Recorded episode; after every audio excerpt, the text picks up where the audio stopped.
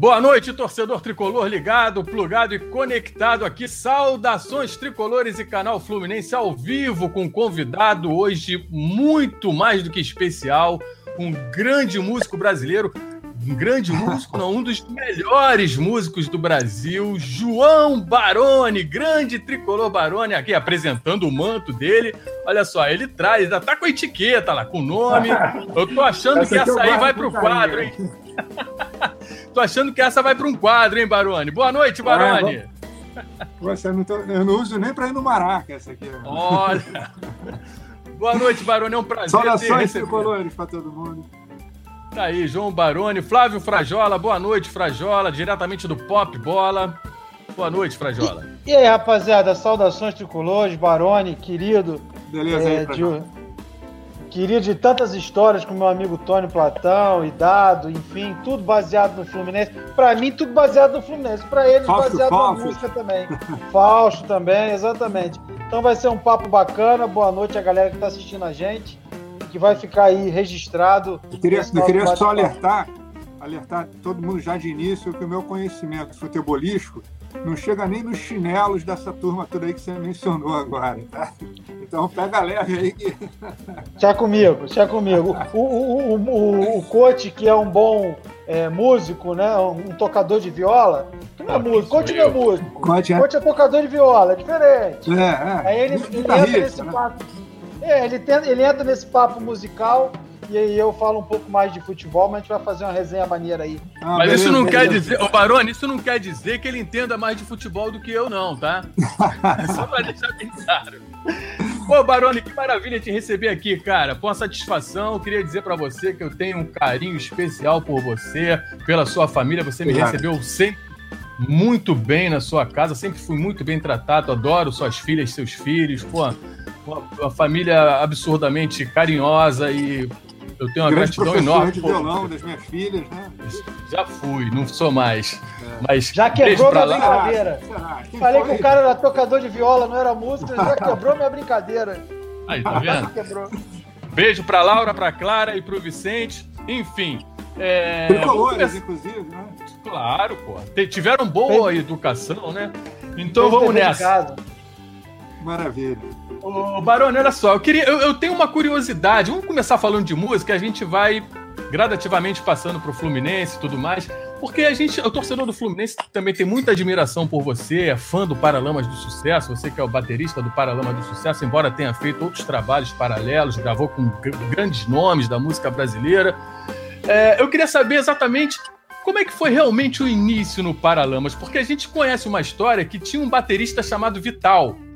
E de repente eu ouvi um, um documentário do Herbert Viana na, na, na, televisão, que é a mãe dele dando depoimento dizendo que o Herbert chegou feliz em casa falando: Poxa, agora a gente tem um grande baterista, agora a gente vai conseguir e tudo mais. Você deve ter visto isso. E aí, como é que foi essa, é, é, essa entrada para o Paralamas, Baroni?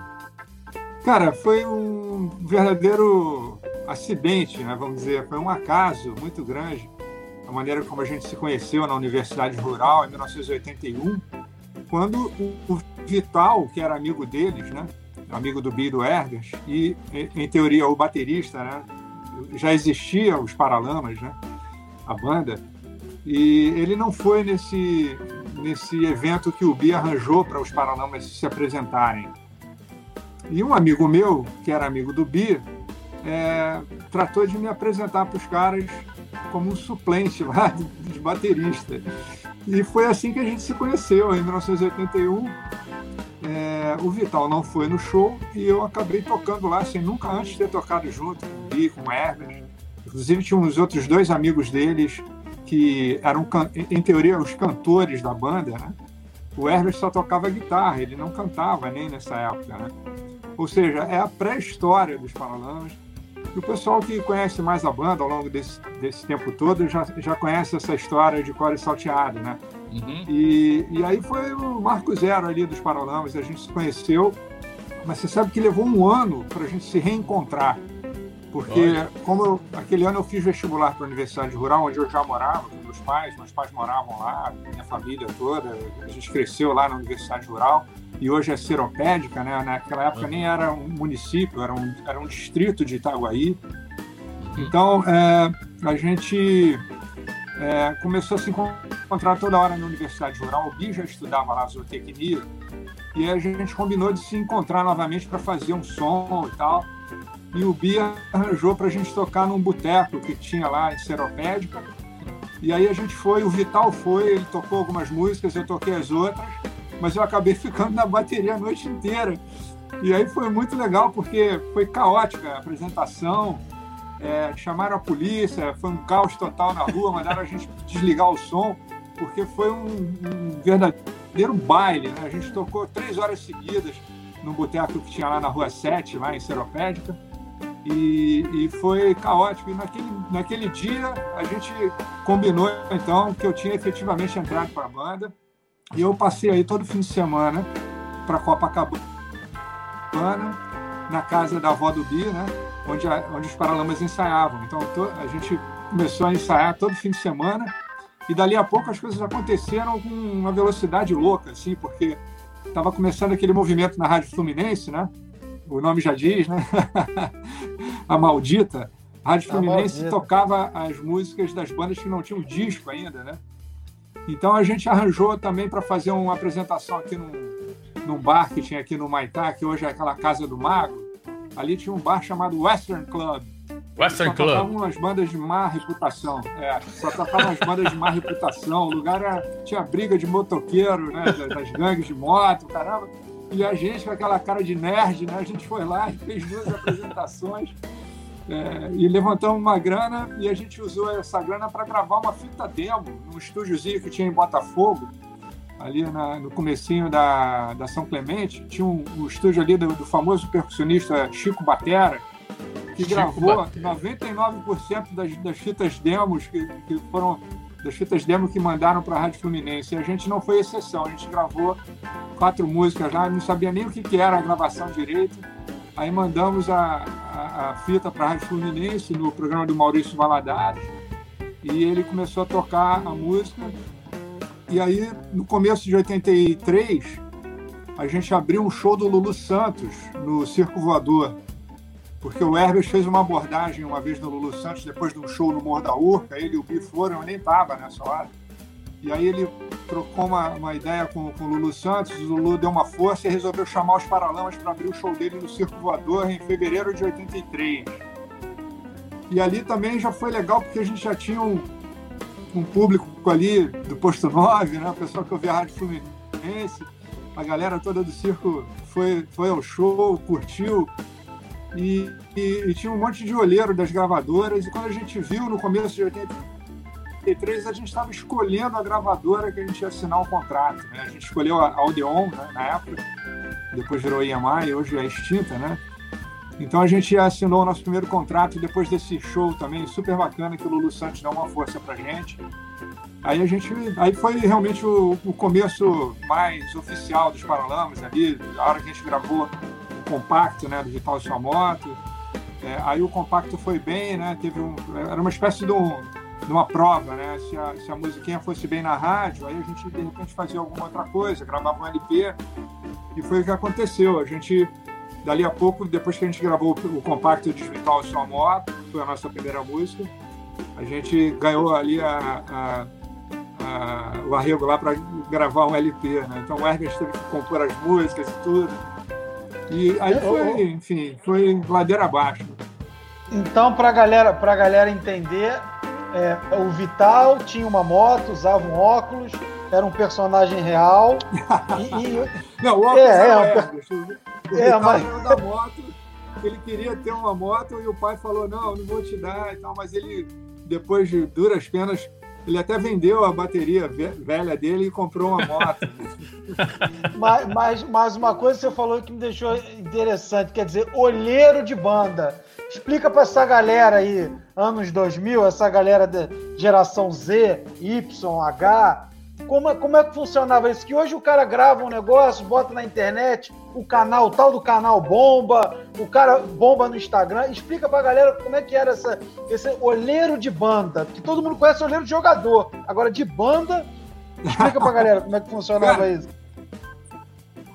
Outra, outra menção honrosa ao nosso querido tricolor Evandro Mesquita, né, que é o cara que estava ali com tudo e não estava prosa, com o sucesso todo que a Blitz fez. Possivelmente a, a banda que abriu a porteira para o rock brasileiro dos anos 80. Né? A Blitz, com o sucesso que eles fizeram em 82, é, foi assim o, o, o grande abre-alas né, para o que veio a ser o rock brasileiro dos anos 80. É, então, é, o, o, o, que estava acontecendo ali é que, com esse sucesso retumbante que a Blitz conseguiu, falando para o público jovem e consagrando essa linguagem mais direta né, do rock dessa geração dos anos 80, é, a Blitz abriu essa, essa porteira e as gravadoras estavam procurando quem tinha alguma coisa a ver com essa parada toda do rock novo, do rock jovem, dessa nova linguagem e tudo mais.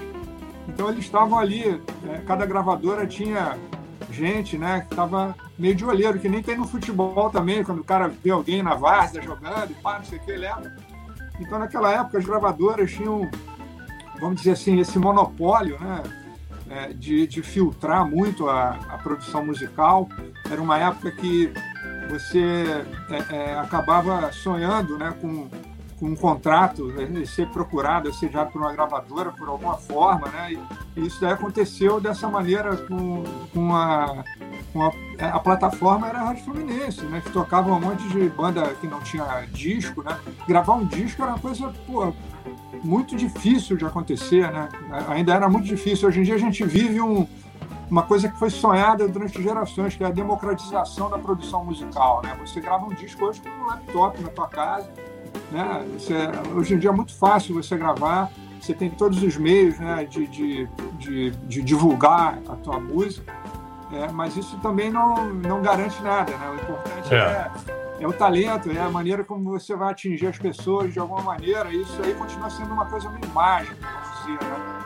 E naquela mas, é, época, mas essa... esse filtro era muito estreito, né? As gravadoras tinham seus próprios estúdios, tinham seus produtores que diziam: ah, essa, essa banda tem que soar assim, tem que soar assado. Algumas coisas eram armações, outras nem tanto, outras coisas vieram e, e, ficaram, né? Você vê como, por exemplo, a Legião Urbana, né, do Dado Vila Lobos, outro grande tricolor, uma banda que chegou, cara, contra todas as, as regras, né, que tinham da, da, da, da indústria é, fonográfica no Brasil. Os caras quebraram todas as regras e viraram a maior banda de rock da história do Brasil, né? A Legião Urbana. É verdade. Né? Os caras não iam pro programa de TV, o Renato detestava ir no Chacrinha, não sei o quê.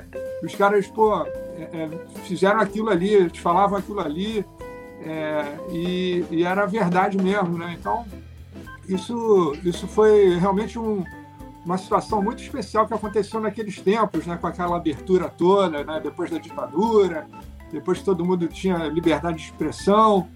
E então o rock teve aquele momento ali realmente muito especial com pessoas com esse talento todo, como era o Cazuza, como era o Renato, né, as bandas todas de Brasília, e a cena musical que cada capital acabou né, eclodindo né, com, com a sua produção do rock.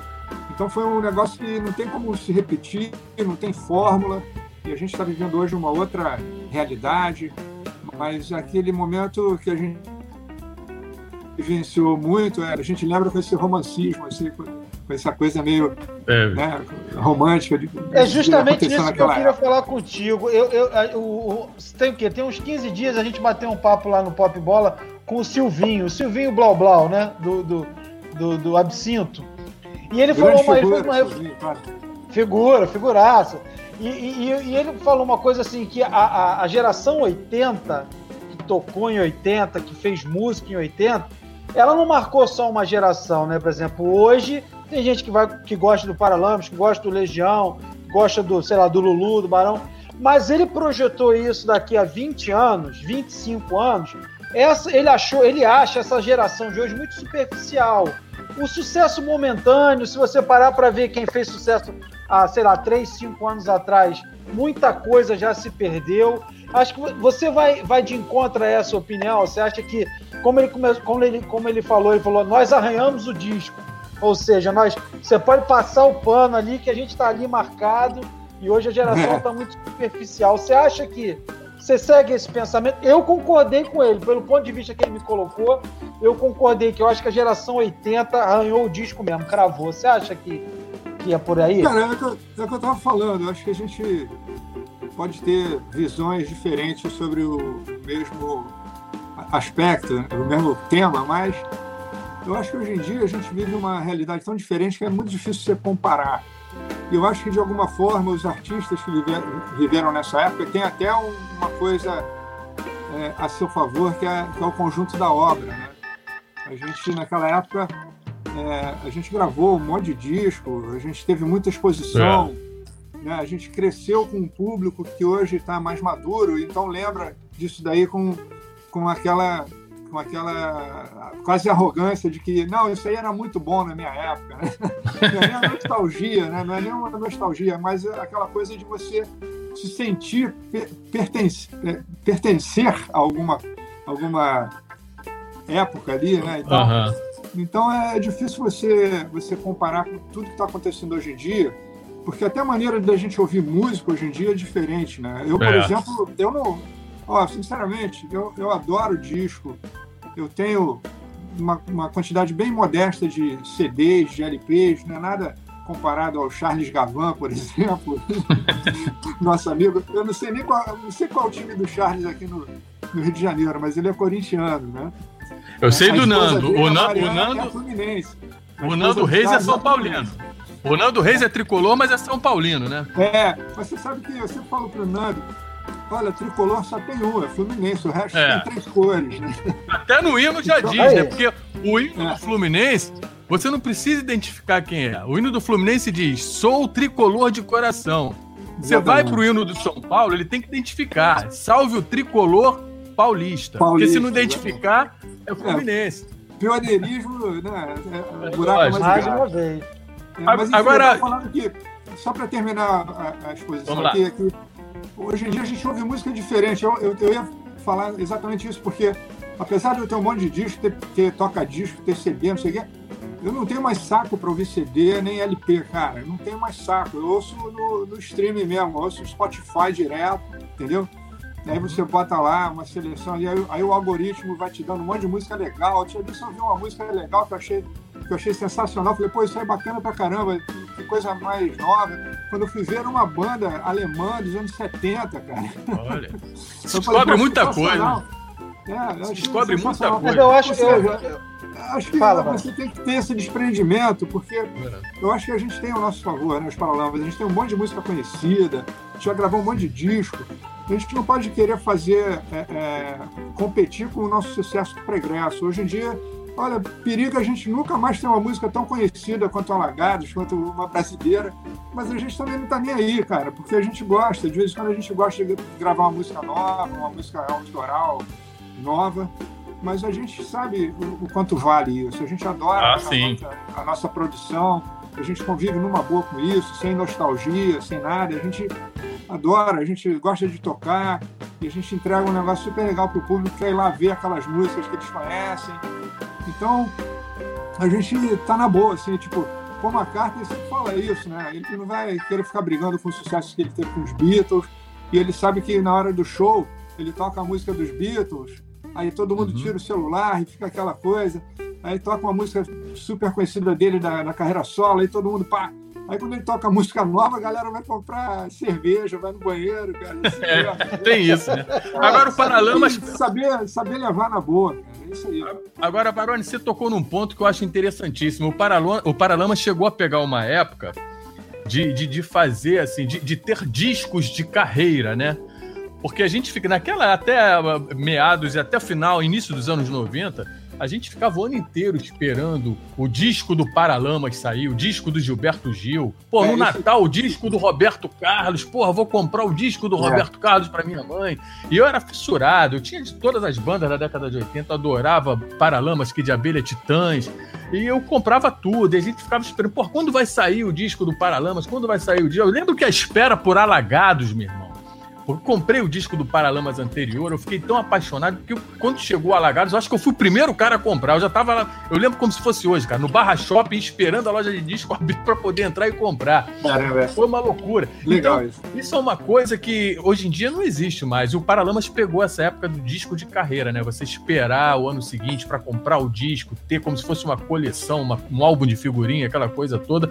E isso fez com que é, o, o, hoje em dia o show do artista, né?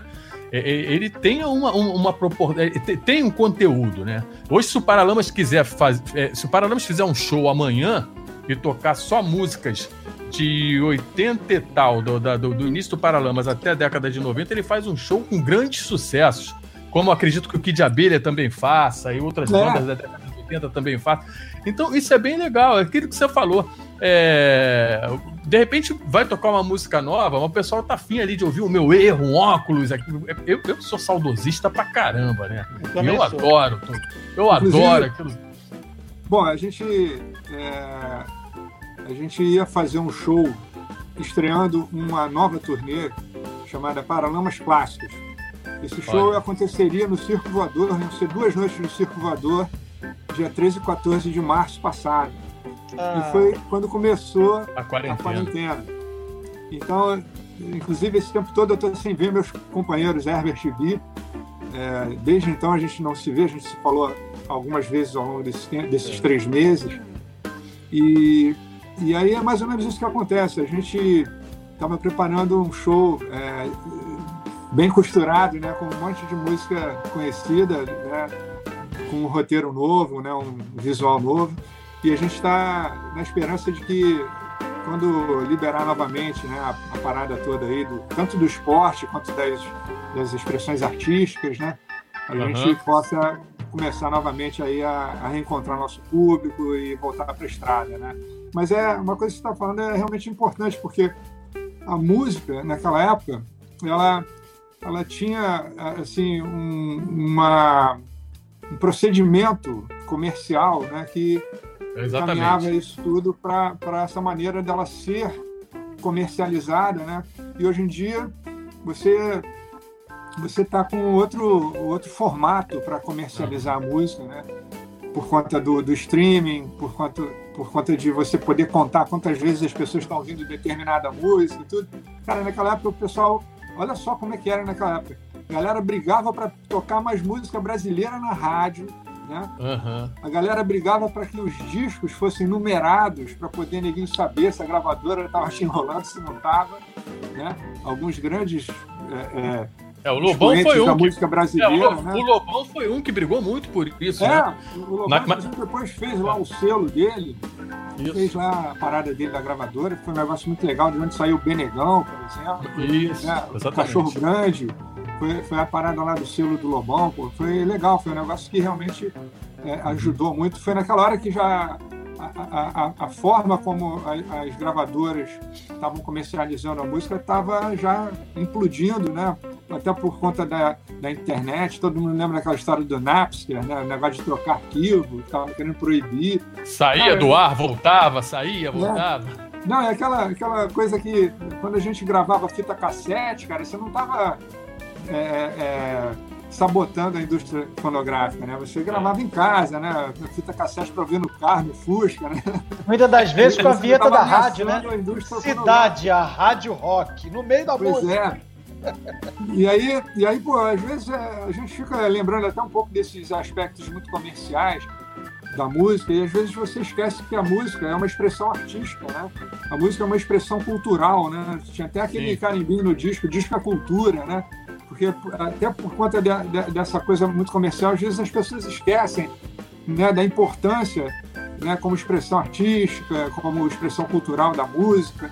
Então a gente precisa sempre estar lembrando isso daí, de como é importante. A música gera uma cadeia, uma cadeia de, de, de uma cadeia virtuosa né, de, de, de trabalho, né, de, pô, dos técnicos que, que tem que gravar música, dos técnicos que tem que fazer show, da, da, das indústrias fabricam instrumentos, dos caras que vendem instrumento, dos artistas, dos é, contra-regras, todo mundo, cara, que está né, nesse mundo da, da, da, da produção é elo, né? musical. Né? é, é uma cadeia produtiva gigantesca que gera emprego, gera riqueza para muita gente. Então a gente espera que daqui a pouco a gente retome aí essa, essa ciranda que é muito importante né, para a vida cultural do país. Né? Vai voltar, Baroni, vai voltar. Agora olha só, ô Baroni, olha o que, olha o que, que o nosso amigo Beto Leles colocou aí, ó. Mandou uma mensagem para o seguinte: Baroni, o Stuart Copeland.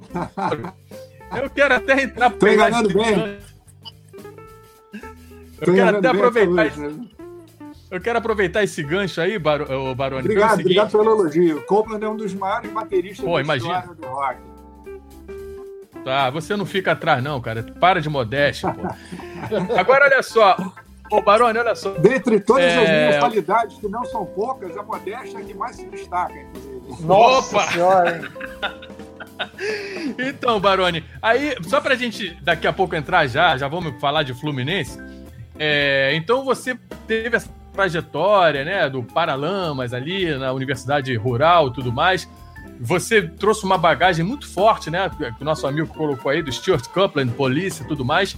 Aí, de repente, cara, anos depois, o Baroni aparece ao lado de Andy Summers, nada mais, nada menos do que um projeto chamado Call the Police, com o grande Rodrigo também, que surpreendeu o mundo, cara. Não surpreendeu só o Brasil, porque você vê a musicalidade brasileira, o grande artista que, que é o Rodrigo. Eu considero me o Rodrigo. surpreendeu muito também.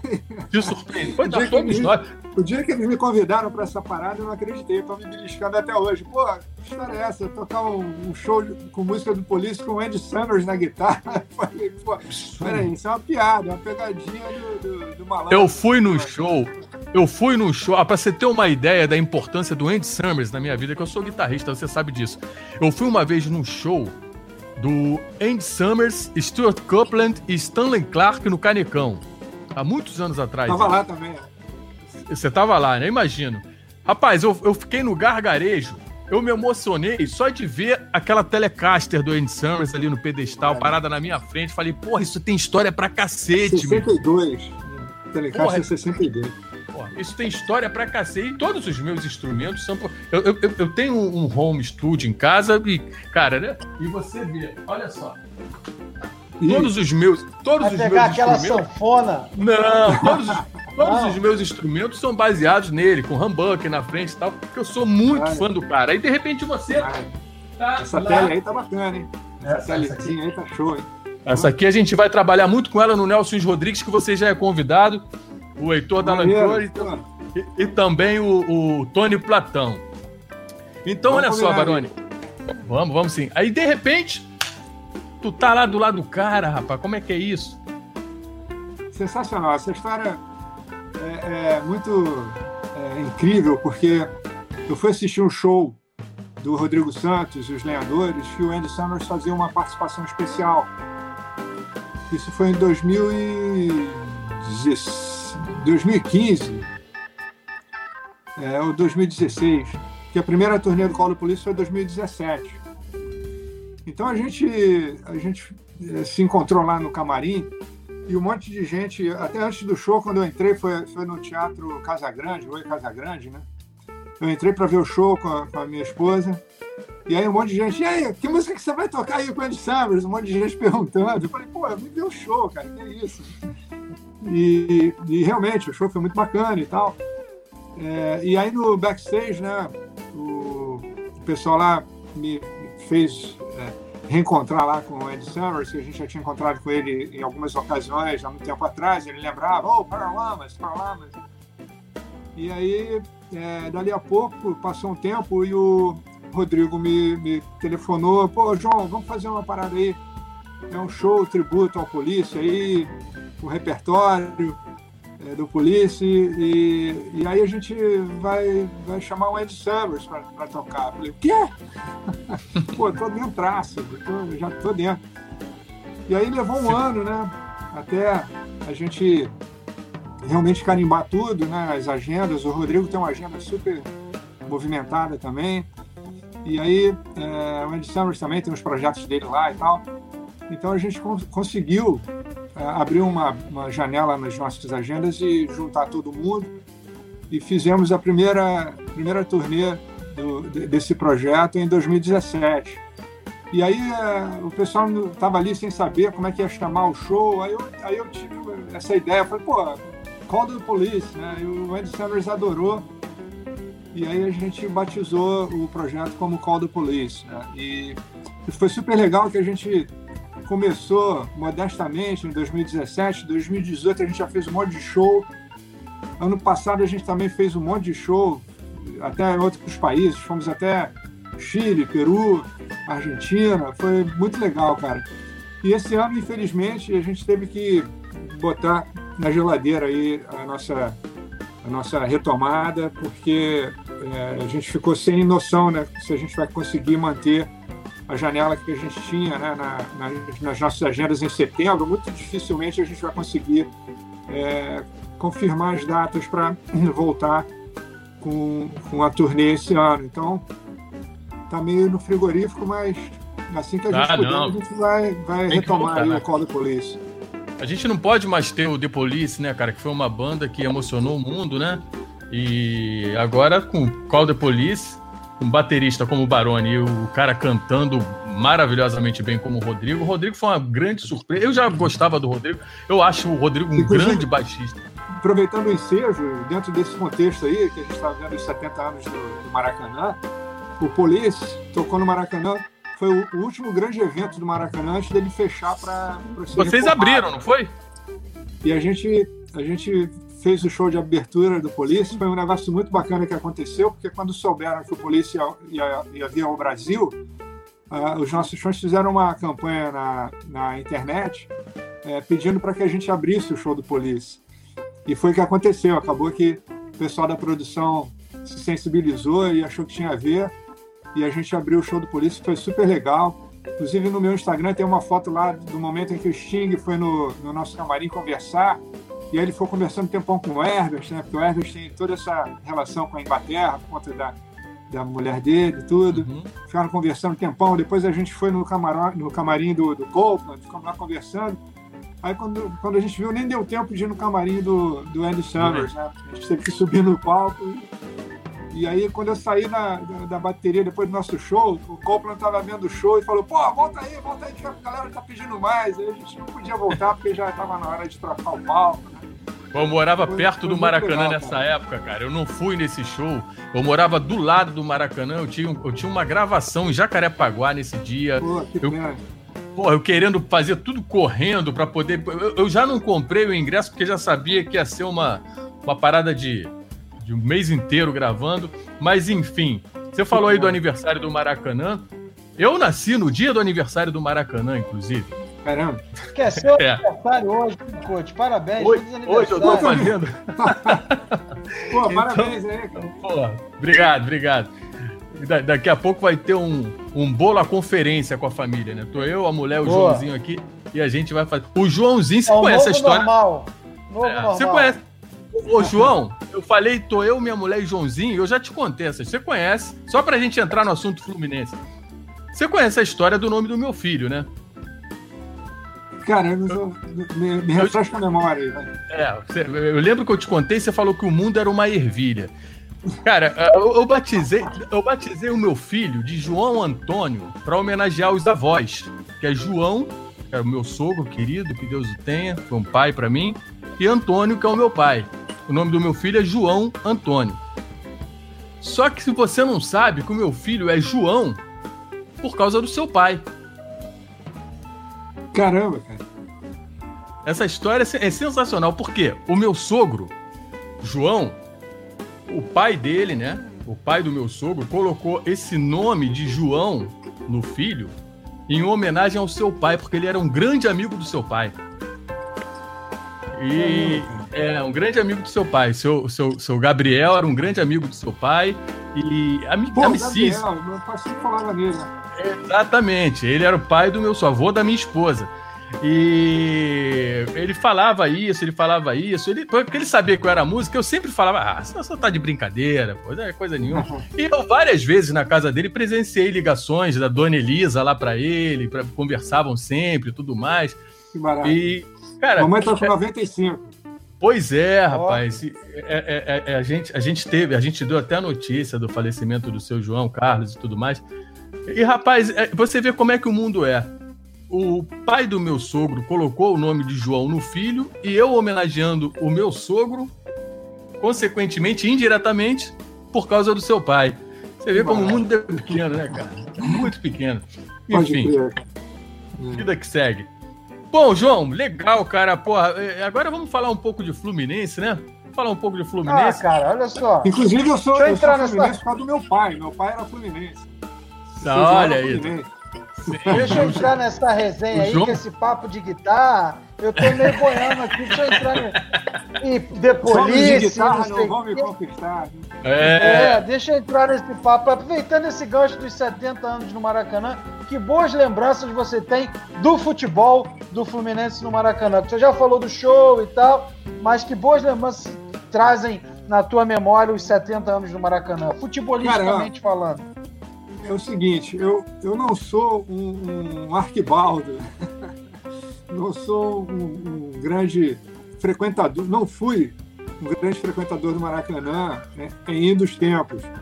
Eu lembro que eu fui com os amigos em 1978, eu fui, a primeira vez que eu fui ao Maracanã, eu fui assistir um Flamengo e Santos, que tinha assim as 200 mil pessoas. Né? Pô, um negócio de louco. Assistir o jogo de lado, né? É, é loucura, loucura. E, e aí depois eu comecei a ir ao Maracanã, quando eu já estava morando aqui no Rio, é, a partir de 86, eu comecei a ir com, com eventualmente, uma, uma, certa frequência, assim, bem, bem modesta, ao Maracanã, aí ia com essa galera, às vezes quando ia com, com o Tony, com o Dado, para ver os jogos, jogos Fluminense, o Zé, o Zé Forte, né, que é o empresário dos Paralamas. Eu encontrei você então, uma vez com o Zé Forte no Maracanã, descendo a rampa. É, pois é. E aí, assim, até mais recentemente, assim, agora, é, é, depois dessa é, encadernação do Maracanã, eu passei aí... Gourmet, gourmetização. É, essa gourmetização do Maracanã, muito, muito, os mais radicais né, não, não aceitam muito, mas enfim, é o que a gente tem, né? Então, é, eu me lembro de ter, de ter ido em alguns, alguns jogos e algumas coisas assim do Fluminense, é, mas tenho uma certa mágoa da, daquela final lá da Libertadores que a gente levou Boa, nem fala.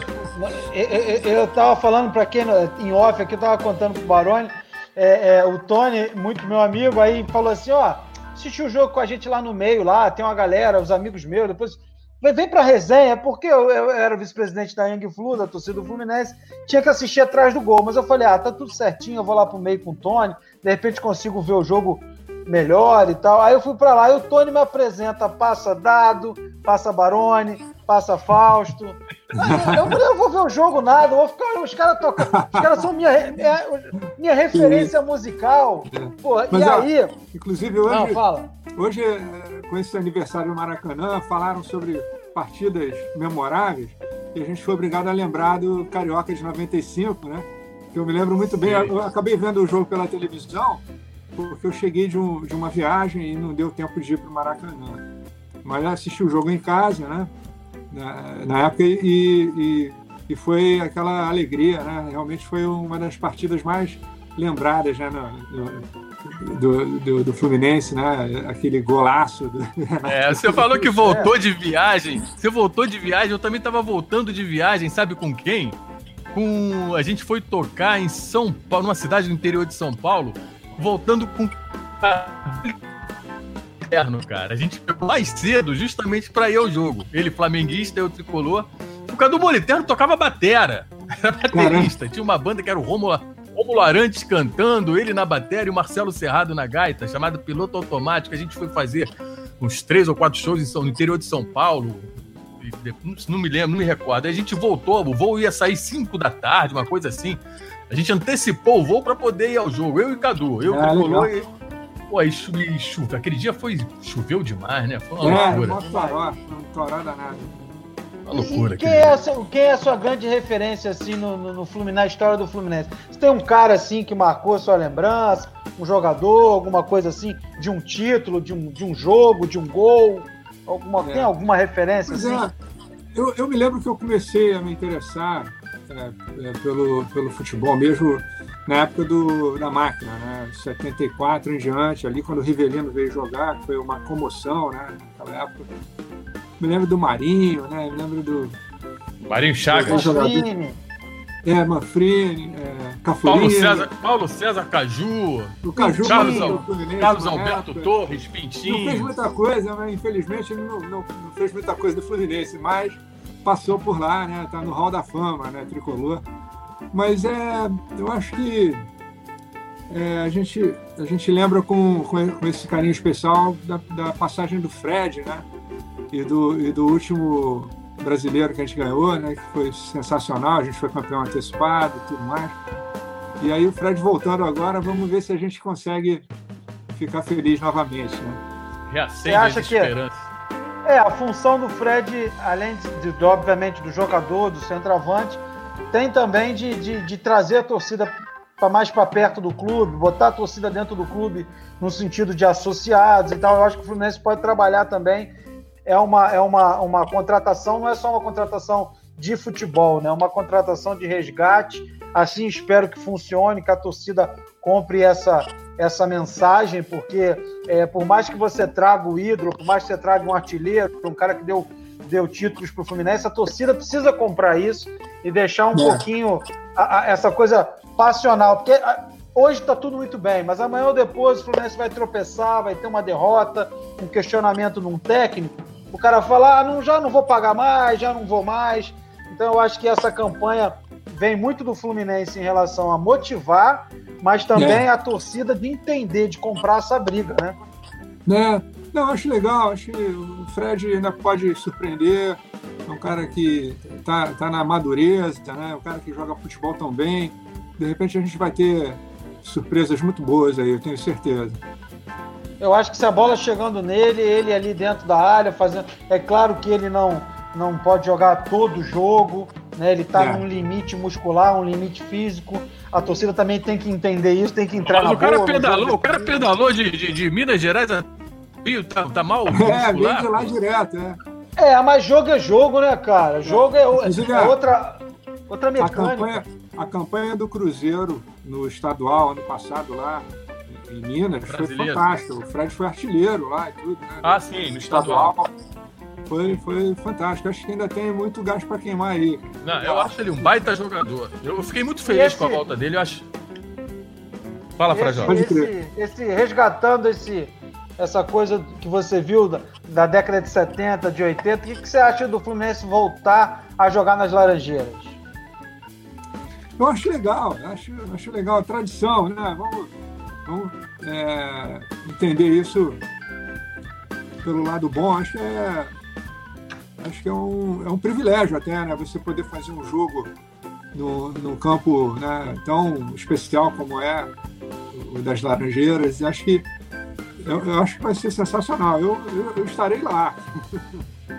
É, porque, porque tem um projeto, né? Tem nosso, mandar um abraço para o nosso querido amigo Gustavo Marins, e tem uma, uma, uma turma com ele, um time com ele, desenvolvendo a reforma das Laranjeiras, entendeu, Baroni? Então, assim, precisa uhum. unir as pontas, precisa, porque é um projeto do Fluminense, mas de pessoas independentes, não é um projeto da diretoria.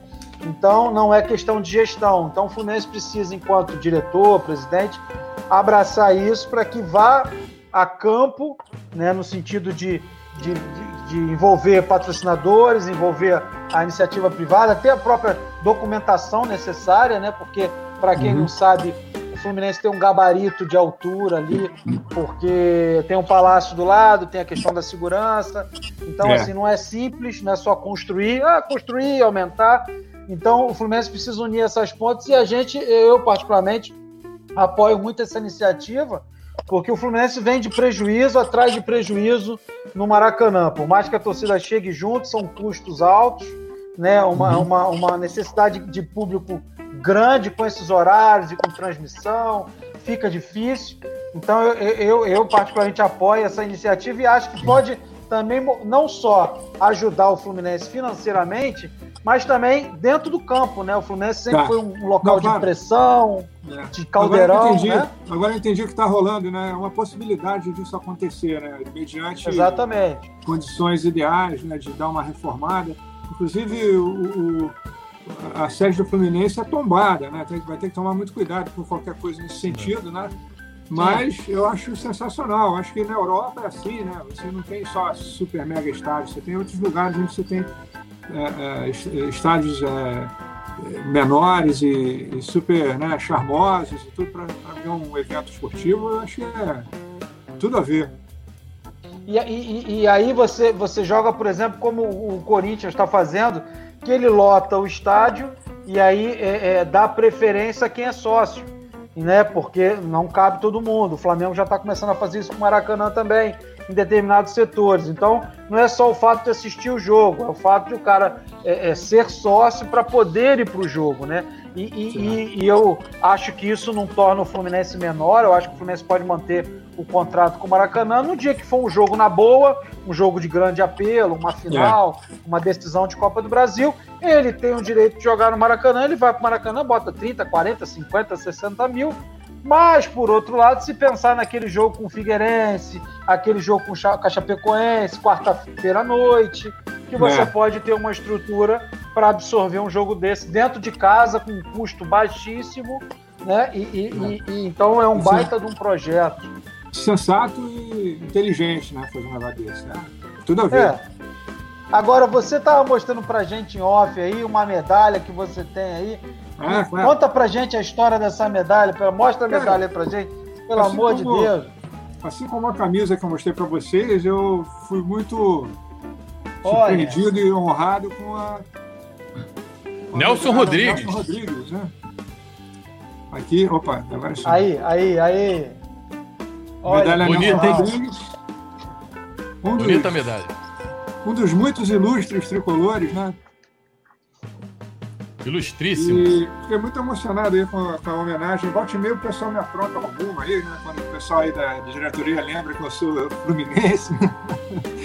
Aí, pô, me deram essa camisa também faz algum tempo, né? Que eu ganhei essa camisa aqui também. Linda, é, lindíssima. Personalizada, super legal. Ainda é do, ainda é do antigo patrocinador dos uniformes, mas tem o seu valor Não, também. ok. Mas a camisa é a camisa. É. Fala, Corte. Não, lindíssima camisa, lindíssima, lindíssima. É... Você mostrou essa medalha aí, mostrou a sua, a sua camisa. Também é, é, a gente tem que conversar lá com o pessoal para a gente poder levar mais. mais o, o, presidente tem feito um trabalho muito bacana culturalmente, levando música para dentro do clube, né? Levando a, o, o, clube também numa direção social é, bem legal. Eu até comentei aqui com o Tony Platão que na época do presidente Horta, é, todo mundo fala, lembra, você até lembrou aí do time de 75, Rivelino e tudo mais. E todo mundo lembra do Horta como um grande presidente dentro das quatro linhas, né? Do presidente que foi campeão, montou uma, um scratch sensacional, reconhecido é. no mundo inteiro. Mas pouca gente é, é, é, viu a gestão do Horta como uma gestão social. E você, é, eu tenho uma curiosidade que talvez você não saiba, muita gente não sabe. Foi na gestão do Horta que o Roberto Carlos cantou no, no Fluminense. Foi o único clube de futebol que o rei Roberto Carlos cantou. Em mais nenhum clube do Brasil. É mais um pioneirismo do Fluminense isso, né? É, então eu, eu, eu, vejo legal porque o, o, o, presidente Mário Bittencourt tem feito uma... Infelizmente teve que parar por causa dessa pandemia, essa coisa louca que a gente está vivendo aí. Mas já, já levou Maria Rita, Lulu Santos, enfim, Wagner. vários... Wagner, vários artistas, né, para é para cantar lá e teve, teve que ser interrompido. E a gente torce muito para que isso continue daqui para frente. E eu torço muito para ver você tocando lá, cara. E, e, e, botar a camisa do Fluminense, sentar na bateria e tocar e fazer uma festa lá pra gente. Legal, vamos fazer um scratch aí bacana, né? Juntar essa galera. Aí, eu vou, vou, vou, levar essa proposta lá pro Daniel Cohen, pro pessoal do e marketing. E eu me convido para ficar lá nas panelas, lá na boa. Aí, ó. Beleza, que maravilha. Vamos sim, vamos, vamos falar com o Heitor da Lancor, com a galera, e levar isso lá pro nosso presidente Mário, para ver se a gente consegue fazer um negócio bacana. Primeiro torcer para que isso tudo acabe, né? Porque é, até para botar o time em campo tá difícil, né? E a gente é. entende por quê. É... isso que eu queria saber do Baroni, cara. O que, que você acha dessa volta do campeonato é, carioca precipitadamente? Tem um hospital de campanha dentro do Maracanã, enfim, e, e, e estados com, com uma menor, um menor número de casos ainda está se preservando e o carioca tem volta. O que, que você acha dessa, dessa ideia? Eu acho extremamente desaconselhável, né? É, voltar. É, a gente está vendo jogos de futebol lá na Europa né, acontecerem em condições muito especiais, em lugares onde conseguiram frear mesmo né, a propagação da, da, da Covid-19. Eu acho que é muito arriscado, né? Qualquer coisa nesse sentido. Mesmo sendo as partidas sem público. E acho que, até onde eu entendi, até onde eu li no jornal, acho que voltar o, o Carioca seria apenas a partida sem público, né? Isso. Mas, enfim, mesmo assim, eu acho que acho que é um, é um risco você juntar, você juntar mesmo o que é, for necessário para para fazer uma partida acontecer, né, para as pessoas que vão estar envolvidas ali trabalhando, vai ser um, uma possibilidade arriscada né, de propagar a doença e, e a gente ter algum, algum tipo de retrocesso aí, é, como a gente está vendo. Né? E eu acho, acho melhor a gente tomar cuidado e se prevenir mais agora do que depois ter que arcar com alguma coisa que não seja muito legal, né? É verdade. Um segundo prejuízo, né? Um prejuízo financeiro, um prejuízo de vidas, ter que fechar tudo de novo, enfim. É. Mas vamos falar de coisa boa. Você tem uma outra paixão além da música, que eu também gosto. Você já teve lá no, no antigo Rock Bola, hoje Pop Bola, lançando livro, documentário, que é a Segunda Guerra Mundial, que é o, a, a FEB. Que conta um pouquinho pra gente dessa história, de onde surgiu isso? É na família? Como é que te Olha, eu conheço eu também gosto muito desse assunto. Eu conheço o Jeep, eu quase sequestrei esse Jeep lá na porta da casa dele. Pois é, rapaz. Pois é, olha, eu, eu, é, eu tenho esse interesse pela Segunda Guerra Mundial porque o meu pai foi um pracinha da FEB, da Força Expedicionária Brasileira. É, mais uma vez, né, meu pai é, foi para a guerra, né? Eu costumo falar sempre que é, a gente talvez não entenda muito o que aconteceu naquela época para o Brasil terminar mandando soldados para batalha, para guerra, na Segunda Guerra Mundial. Mas meu pai, que era um sujeito. Ele não era militar nem nada, ele era funcionário público, teve que largar o violão e pegar no fuzil para ir para a guerra. Né? E, e aí esse, esse assunto foi muito presente lá em casa. Meu pai é, falava pouco da experiência dele durante a guerra e falava das coisas politicamente corretos, a guerra era horrível, ele nunca glamorizou o assunto pra gente, nem nada.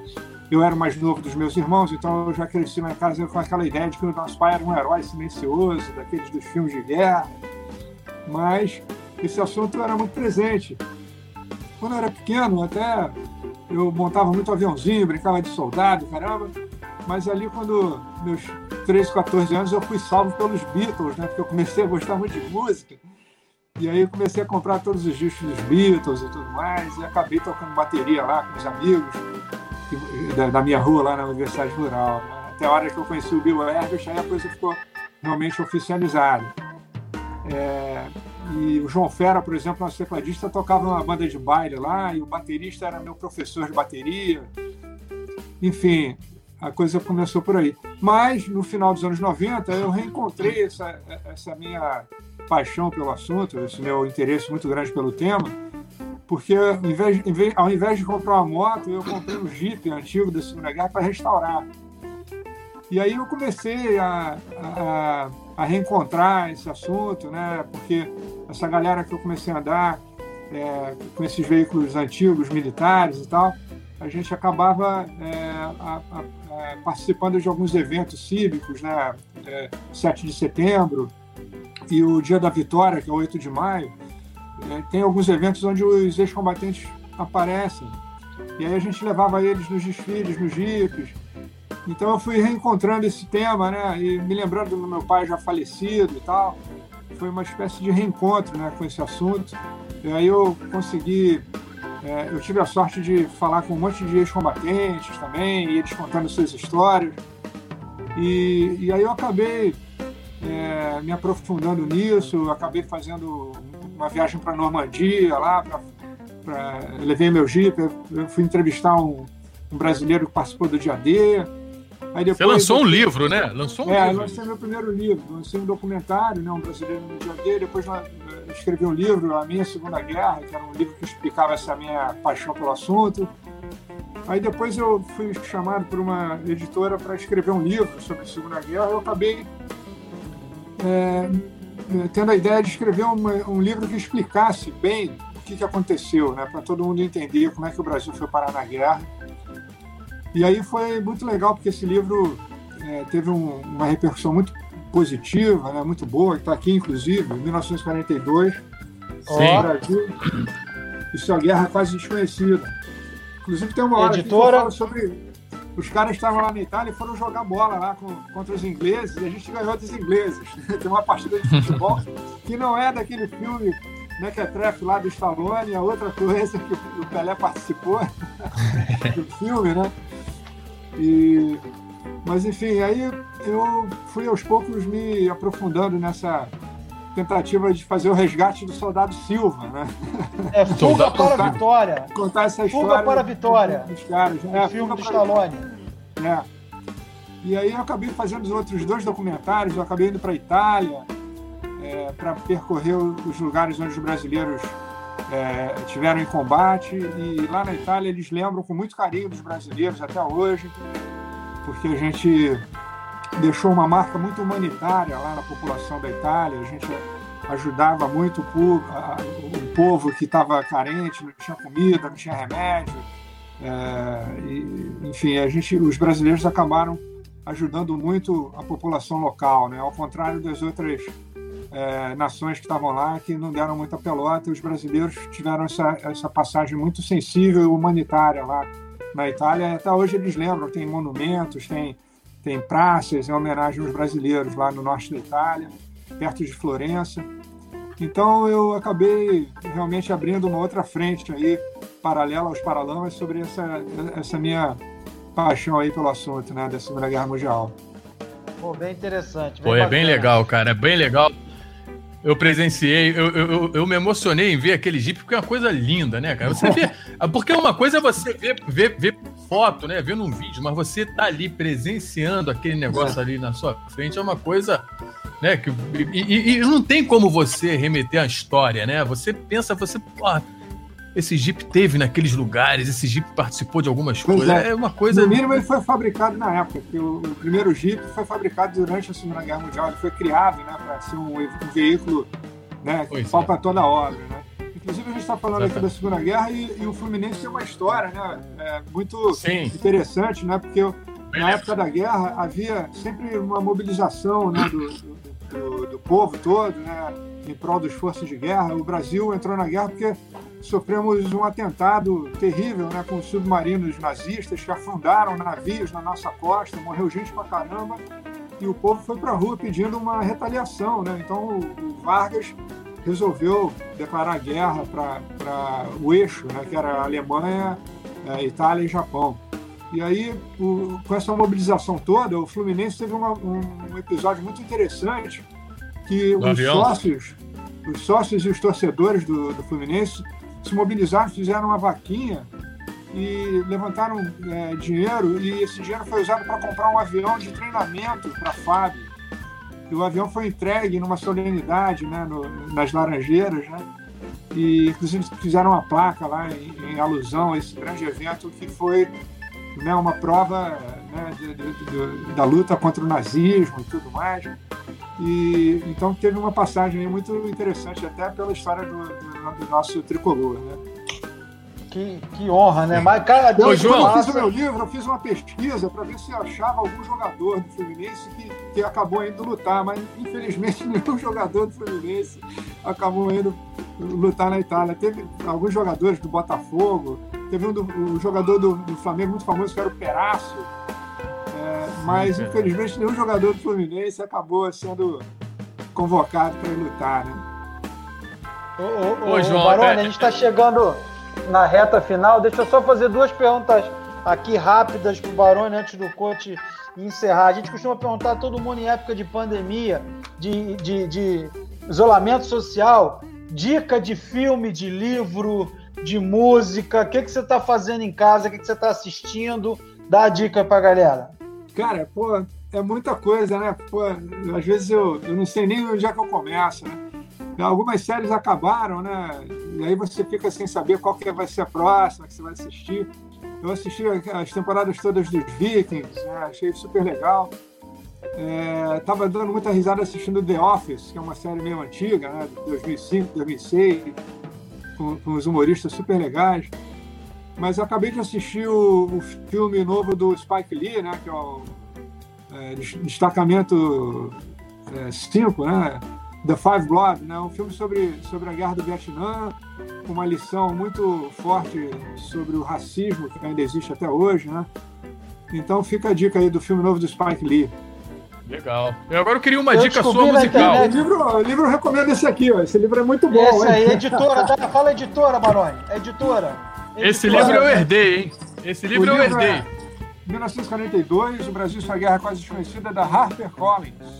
Né? HarperCollins. Dá para comprar Show. pela internet, não dá? Tem, tem e-book, tem a versão mesmo física. É só chegar aqui. Maravilha, Maravilha, Baroni. E o Instagram, Baroni, pra galera seguir, o Instagram. Instagram oficial, João Baroni Oficial, estamos lá. Colocar novidade lá. O Twitter também, estamos aí. E Bom. em breve os Paralamas estão de volta aí, galera. Isso. E recomendo o João Fera, assim como o Tony Platão te recomendou. Recomendo o João Fera. Eu fiquei muito feliz de saber que o João Fera é um grande tricolor. Eu queria muito Sim. bater um papo com ele. Vamos, vamos botar o João Fera na roda aí pra gente Pô, poder bater total, um papo cara. com o João. Ele tá, ele tá, fazendo live pra caramba. Vou, vou, vou, botar o canal dele aí pra vocês. Maravilha, maravilha. Olha só. Pô, o papo quando é bom, a gente nem sente, coach, né, cara? Vou te convidar, já convidando lá pro papo do Pop Bola também. Depois Sensacional. a gente entra, entra em contato contigo pra gente marcar uma outra live aí. A gente grava de tarde, horário bom. E aí a gente, o Alexandre depois chama, te chama lá no, no zap e a gente marca direitinho. Estou inteiro dispor. Vamos lá, galera. Show de bola. Ô, Barone, ô, Barone, pô, muito feliz de ter você aqui conosco, cara. Foi muito legal. É, já até passamos de uma hora. Mas eu, eu vou cortar também meu bolinho, que eu também sou filho de Deus, né? Claro, cortar um bolinho, você, Cláudio. Cortar um bolinho com a família lá na internet e tudo mais. Mas eu quero dizer, do fundo do coração, muito feliz pela história que você representa, não só você, mas também o Bi e o, Herbert, é, que marcaram muito a, a, minha adolescência, meu crescimento como músico. Acho o, o Herbert um baita de um guitarrista, pô, você uma sumidade na batera. Obrigado, e obrigado. depois que eu soube, depois que eu soube dessa história toda do nome do meu filho, que remete indiretamente à, à existência do seu pai, pô, e, e, e que culminou ainda de eu ter frequentado Paulo violão para Laurinha, pô, foi uma coisa assim que. Então, eu queria agradecer muito, cara, agradecer demais a sua presença aqui. Pô, a torcida tricolor te adora, os fãs te adoram. Então, Beleza, eu queria agradecer do fundo de coração. Obrigado a você. Um, deixo um beijo grande também pro Tony Platão. Tony, muito obrigado. Tony, um amor Parceiro. de pessoa, parceiraço. Parceiro. E vamos ver se a gente se encontra para mais resenha, né? Vamos sim, galera. Vai ser demais. E aí, Cláudio, Frajola, foi uma satisfação. E tô ao dispor aí, cara. Qualquer coisa é só, só acionar. Valeu, Baroni. A gente se fala. A gente obrigado, se despede aqui de vocês e da galera tricolor. Muito obrigado. E na semana que vem, mais um papo de arquiba. Olha que já tem gente confirmada aí, Saudações. gente bacana. Saudações, tricolores. Vou ficar de olho. Valeu mesmo. Valeu, Baroni. Abraço. Valeu.